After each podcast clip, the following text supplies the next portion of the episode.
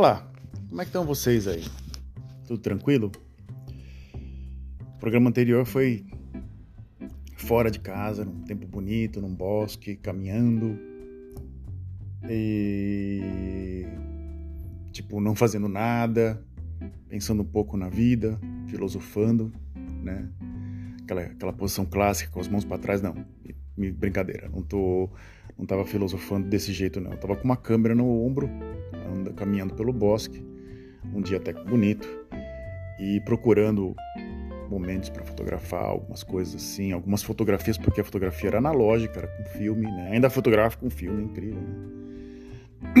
Então, você tem que achar sempre a posição perfeita para aquele momento, assim. Você não pode gastar filme à toa. Antigamente eu fazia fotografias à toa, e agora eu penso muito antes de botar o dedo no, na, disparar o dedo na câmera, disparar a fotografia. E isso faz assim você ficar um pouco mais racional, menos emocional, um pouquinho mais racional. Às vezes o emocional sim explode um pouco porque tem situações que passam além do normal, vão além da tolerância. E como eu vivo numa sociedade que a, o grande é, é, triunfo deles é literalmente a tolerância. Tolerância está estranha, assim. É, eu venho de um país intolerante, que é o Brasil, tolerante, racista, uma série de coisas assim, que chega até passado normal, e me, e me mudo para um país que em si, sim, é racista, mas em, por outro lado é um pouquinho hipócrita em termos de opinião e muito tolerante com algumas situações. Assim, a tolerância, eu moro na Holanda já tem um bom tempo, já vou explicando. E aqui eu vou me apresentar nesses dois minutos de programa, exato dois minutos de programa. Meu nome é Frederico Ilek, esse aqui é o podcast Delírios. Eu já estou aqui na Holanda já tem um bom tempo, já vamos fazer, já estão aí com seus 14 anos morando fora do país.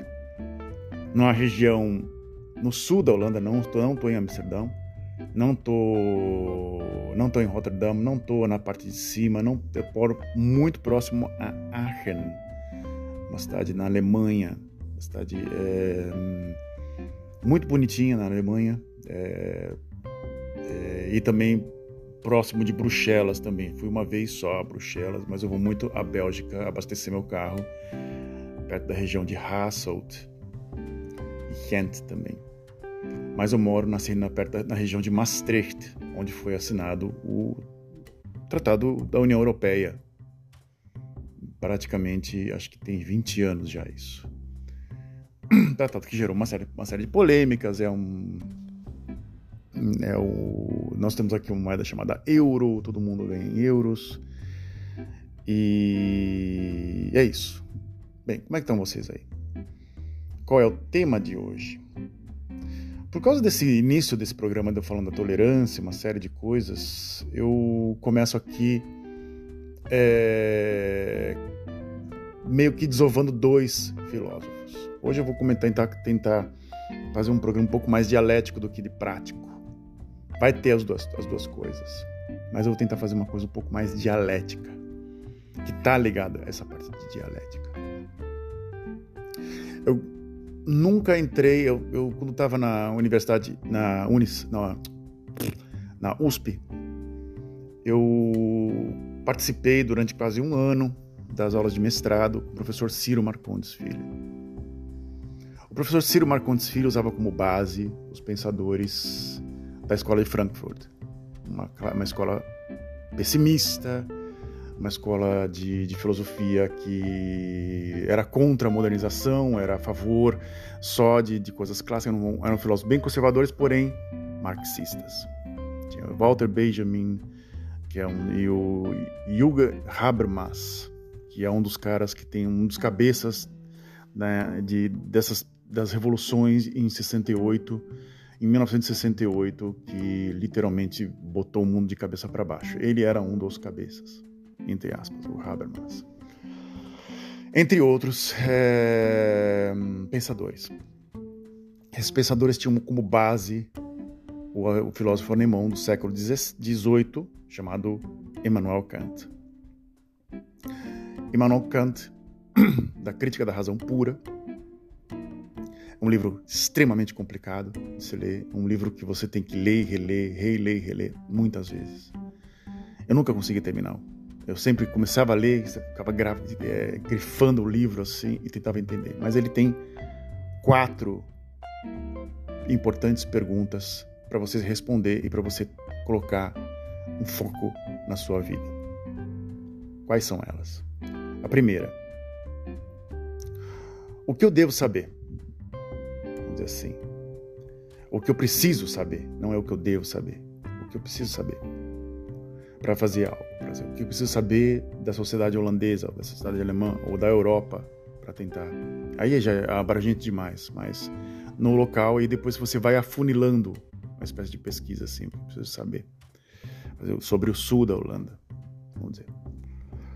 O que eu preciso fazer? A segunda pergunta. O que eu devo fazer para tentar criar, fazer esse objetivo? O que eu devo esperar desses duas, dessas duas perguntas, assim, o que, eu, o que eu preciso saber, o que eu preciso fazer, o que eu devo esperar, qual, qual o, o, literalmente a expectativa que eu devo ter dessas coisas e o que são as pessoas, o que é as pessoas, o que são as pessoas do local, o que é a cultura. Você respondendo essas quatro perguntas, você consegue abrir a cabeça para muitas coisas, em qualquer região que você esteja. Então, caso você seja jornalista, pesquisador, sociólogo, filósofo, psicólogo, você está lá num, numa região no qual você precisa saber o porquê que aquela região é pobre, ou porquê que aquela região tem uma discrepância de social, uma série de coisas. Você pega como base essas perguntas como para resposta. Ou de alguns problemas, problemas generais, você vai afunilando. Você pega uma coisa geral e vai fazendo uma, um funil até criar uma certa lógica. É muito difícil, porque base, começa com uma coisa lógica e simples e vai entrando num campo um pouco mais complexo. E aí, quando entra num campo mais abstrato, pode ser que não comece a não ter mais sentido as coisas. Você começa a perder sentido nas coisas. E você tem que colocar de toda hora num campo realista. As coisas. Então faz de conta. É, vamos citar aqui um exemplo. É, eu vou tentar responder aqui para vocês com base, né? Porque o que eu preciso saber, faz de conta, por que, que a região onde eu moro tem esconde o racismo? É uma região racista, mas ninguém fala abertamente de racismo. Se falam que os alemães são racistas. Quando as tropas alemãs invadiram a Holanda, isso foi em três, apenas três dias, os holandeses entregaram, não, não fizeram resistência, entregaram os judeus às tropas alemãs, entregaram assim, tó, fulano de tal mora ali, cicrano mora lá, beltrano mora cá. Em Amsterdã foi rápido, foi criado um gueto. Todos os, os, os, os judeus foram para lá desse gueto. Os trens da própria companhia NS, Nederlandse Spoorwegen, NS chama-se, colocaram essas pessoas e mandaram para Auschwitz, para outros campos de concentração. Mas quem foram os racistas? Quem foi que fez esse plano? Foram os alemães, não a gente. A gente não colaborou em nada, a gente teve que obedecer ordens. Foram então, quando você começa a conversar com as pessoas aqui começa a ter, ver um pouco mais, você começa a sentir um pouco estranho. Peraí, peraí, ó, gente, é, tem alguma coisa estranha. É um pouco indireto, tudo é indireto, nada é direto. Quanto mais para o norte você segue, mais diretas são as pessoas. Quanto mais para o sul você segue, mais indireta e hipócrita são as pessoas. É... Um dos, o segundo homem do, do, do Adolf Hitler veio à cidade onde eu moro, chama-se Heerlen, e em frente ao Glaspaleis, que é uma espécie de, de uma das 100 maravilhas arquitetônicas do mundo, dizem eles aqui, eu acho que é uma das mil, mas não, eles falam que é uma das 100, se é necessário pesquisar. Ele resolveu fazer um discurso político em frente desse local, que é uma espécie de, de, de vitrine para a região inteira. O que aconteceu foi que esse local encheu e todas as pessoas foram lá ver o Hermann Göring, que era o segundo homem do Adolf Hitler. É... Esse Hermann Göring, ele criou o Hermann Göring Kolonie, que é a colônia Hermann Göring, que era uma colônia ariana, perto da minha casa aqui. Pegou a bicicleta em menos de 15 minutos você está lá. Chamava-se Hermann Göring Kolonie. Terminou a guerra, os alemães perderam, trocaram o Hermann Göring, a nome Hermann Göring Kolonie, trocaram esse nome para Hexenberg, a, a Montanha da Bruxa, que não tem nem montanha, botaram um nome qualquer. Ah, eu moro lá em sentido Hexenberg, antigo Hermann Göring. Então, o que eu precisei saber nos meus primeiros anos aqui é que as pessoas são muito racistas, porém tolerantes e às vezes hipócritas. De falar nas tuas costas coisas completamente absurdas. O que eu preciso fazer, que é a segunda pergunta, nesse nesse nesse nessa nessa nessa linha de raciocínio do Emmanuel Kant. Eu preciso estudar o idioma holandês. Eu precisei, né? Estudar o com um pouco mais de detalhes, com um pouco mais até a parte escrita, no qual é muito complicado, expressamente complicada. Atualmente está se misturando muito com o inglês, mas tem alguns puristas que não aceitam. Né? Então é a cultura dos 16 milhões de, pessoas, de habitantes da Holanda. E também o dialeto que aí entra em outro, em outro caso. Mas o dialeto daqui é muito similar ao, ao, ao idioma holandês. Então, o que, estudar o idioma e a cultura e as pessoas, o como elas pensam e o como elas acumulam capital e o como elas fazem o objetivo de vida delas. Primeiro, o idioma eles não ensinam de uma forma muito fácil e também não tem base nenhuma. Por quê? As pessoas aqui não têm base nessa região. Após uma pesquisa muito intensa e até várias matérias do jornal chamado Volkskrant, que é um dos maiores jornais aqui, concluiu que a região onde eu moro sofreu um grande baque em 1967 com o fechamento das minas. Eles fizeram um monopólio na região onde eu moro de minas. Eu já expliquei aqui em vários podcasts, mas eu vou explicar de novo. Já expliquei. E eles criaram um monopólio de uma de apenas uma empresa, que era uma empresa estatal, uma empresa que tirava carvão do solo e distribuía para a Holanda inteira. Em 67, o primeiro-ministro da holandês resolveu, que eu acho que o Van der Eyck, que é o nome, eu tenho até um livro sobre esse, esse assunto, ele resolveu, era um, até um social-democrata, fechar as minas definitivamente porque descobriram gás na região de Groningen, é no norte, divisa entre a Alemanha e a Dinamarca. E esse gás ia, iria substituir o carvão da região sul. Fecharam as minas, as montanhas de carvão que tinham aqui viraram parques, e até montanhas até, viraram parques. Colocaram terra por cima, criou gramado, colocaram árvores por cima. Bom, aqui ninguém mexe. Demoliram praticamente todos os monumentos históricos que foram criados no início do século XIX, que eram prédios quase centenários, quase centenários, assim, duas torres gigantes de quase oito, não, muito mais que oito metros de altura, duas. Era o Grote Lis e o Grote Jan. Tinha apelidado a, a, a, grande, a Grande Lis e o, e o Grande Jan. Demoliram tudo e houve uma enorme depressão. Praticamente toda a cidade entrou em depressão porque ninguém tinha mais emprego e ninguém tinha estudo. Todo mundo ia trabalhar nas minas, que era um trabalho braçal.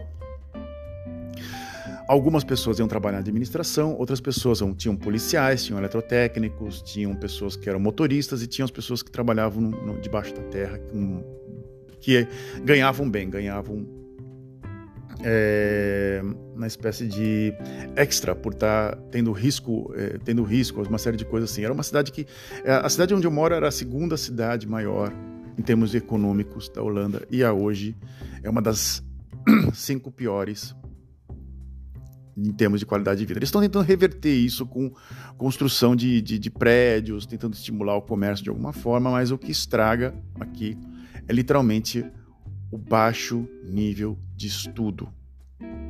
Que isso foi aconteceu literalmente nesse período. O que aconteceu foi muito simples.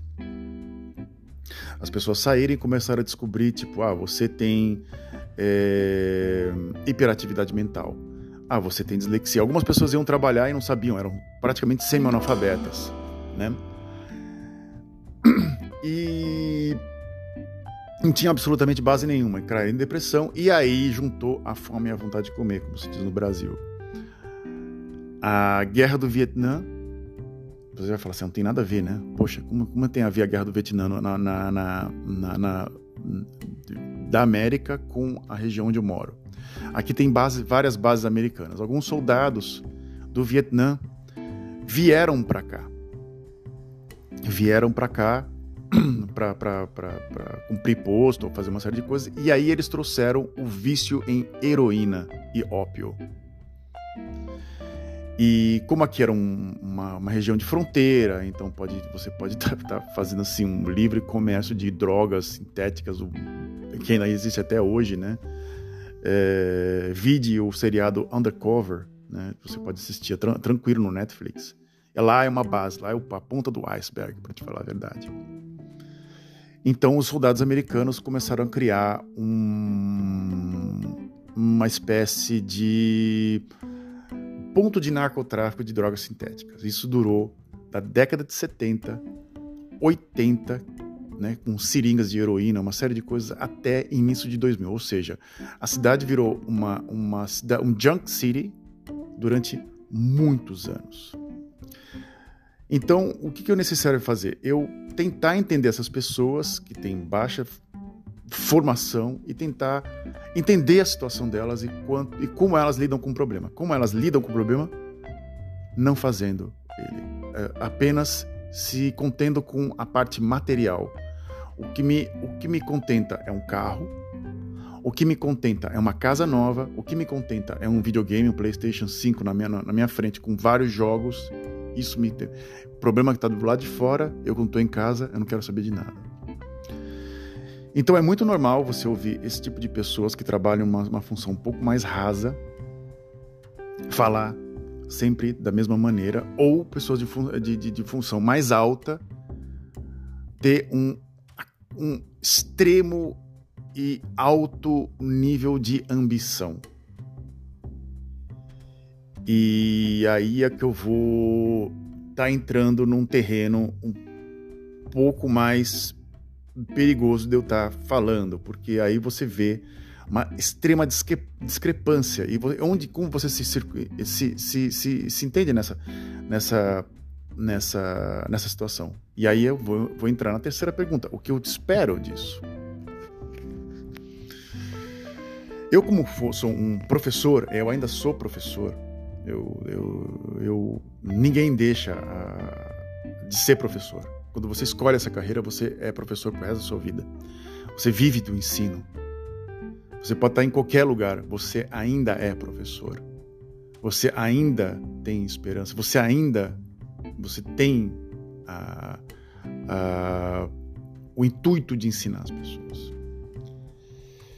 Eu entro numa situação no qual eu estou numa cultura que não é minha, é, eu estou basicamente é, tentando passar a minha experiência de vida a pessoas que nunca saíram de uma região de 25 quilômetros, de, de um raio de 25 quilômetros. A única coisa que elas fizeram foi foi para lá e para cá, como se fosse uma criança mimada dentro de um quarto que nunca viu outro tipo de cultura senão o próprio quarto, né? Nunca teve contato com outras pessoas se não fosse é, como, como se diz, como posso dizer, da própria família. E você falar para elas: o mundo é grande. Você vai, faz o papel de uma espécie de, de. do homem que saiu da caverna de Platão. Do homem que chegou e falou assim: Eu já vi outras situações, eu já vi outras coisas. O que vocês estão fazendo é errado. O que vocês, o jeito que vocês pensam é completamente torto. Vocês estão errando vocês deveriam pensar de uma maneira completamente diferente. Vocês estão colocando é, esperança ou em pessoas erradas e assim por diante. É... Então, essa é meu, a minha esperança, é tentar pegar uma pessoa ou mais, um grupo, e fazer com que esse grupo saiba e entenda e consiga refletir num futuro que seja completamente diferente do que ela acha que é. Nunca, assim, o homem planeja, Deus ri. Isso é uma uma uma uma coisa que eu sempre ouvi na minha vida, assim, o, você é, você planeja algo, Deus está dando risada, porque seu destino é completamente outro. Né, o famoso deixa a vida me levar do Zeca Pagodinho, vamos dizer assim. Vamos, vamos, vamos sintetizar mais ainda assim, tipo, deixa a vida me levar. Se for assim, se for a, a, a presença de Deus estiver nesse ponto, então a gente vai começar a falar assim, não, a vida é guiada, faz de conta, por um por, por Deus, vamos dizer assim. Deus é, é eu, do que eu planejo é, pode ser que dê certo ou não. Nem tudo que eu planejo vai dar certo. Então é uma coisa um pouco mais inteligente do que você tá criando um mundo preto no branco. E quem são as pessoas? E aí eu acabei de responder nesse decorrer do, do, do, do podcast. Eu respondi a vocês. É, as pessoas são em si pessoas de nível médio, baixo, de um nível de, de, de, de, inteligência até pouco inferior do que, o, do que o normal. E quando há uma pessoa um pouco mais inteligente, ela se acha o Albert Einstein. Então é um grupo de pessoas assim o que, que são as pessoas? São pessoas até, até mais ou menos cegas pelo materialismo. Se o chefe aparece com um carro do ano, não importa se ele é um bastardo, um hipócrita e um, um idiota, né? Porque ele tem o carro do ano, eu respeito ele. Se o chefe aparece a pé, não, esse cara é um idiota. Esse cara não é possível que ele tá andando a pé para lá e para cá, porque literalmente esse cara deve ter algum problema. Só pode ser um problema é, é, de que ele tá andando a pé ou de bicicleta, porque basicamente se eu tô andando de bicicleta tem que ter a bicicleta elétrica que custe um carro. E aí eles dão, eles dão, te dão moral. Se você anda a pé, você é um você é um Zé Ruela, vamos dizer assim. Então, é é muito complicado você lidar com esse tipo de pessoas. Então você tem que estar sempre com uma parte estética lá em cima, com a sua dialética praticamente afiada e com seu autoestima lá nas nuvens.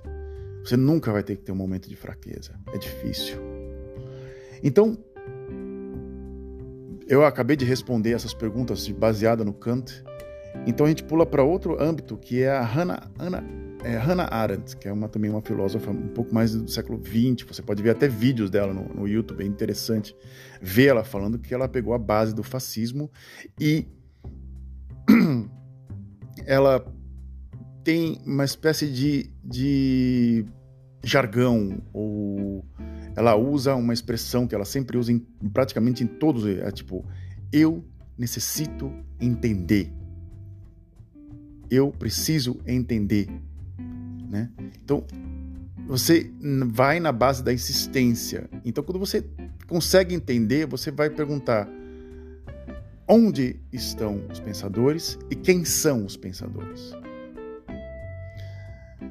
Então você começa, você quem é o pensador e quem é a pessoa, quem é o líder, quem é um pensador. Então você começa a definir quem são as pessoas e pelos líderes você começa a definir quais são as metas. Em muitas empresas aqui que eu trabalho, muito que eu trabalhei, grande parte dos pensadores, ou entre aspas, managers, só se ligavam a números. A pessoa que entrava no local, em qualquer empresa que eu, que eu entrava, ela só via números. E a pessoa que trabalhava era uma coisa muito desumana. Era o número era mais importante do que a pessoa em si. Eu me lembro até hoje, quando eu trabalhava, eu trabalhava numa empresa de distribuição de, de equipamento de medicina que eu trabalhei de quase um ano. De repente, não dava mais para continuar. Fica, ficou insuportável a situação. Mas uma vez veio, vinha muitas pessoas do leste europeu, principalmente Hungria, Bulgária, Polônia, República Tcheca, uma série de pessoas assim. Alguns até com uma boa formação, com bom inglês e com uma base assim ótima e estavam aqui literalmente procurando uma, esperando uma oportunidade de apare, aparecer para eles e para eles literalmente saírem da, desse, desse trabalho e ir para outro. Uma delas até foi trabalhar na Mercedes, está tá lá até hoje. É, que é um bom salário. Mercedes-Benz é, um, é um lugar que paga bem mesmo. Uma vez veio uma leva de pessoas da, acho que da, um, da Bulgária ou da Hungria, acho eu.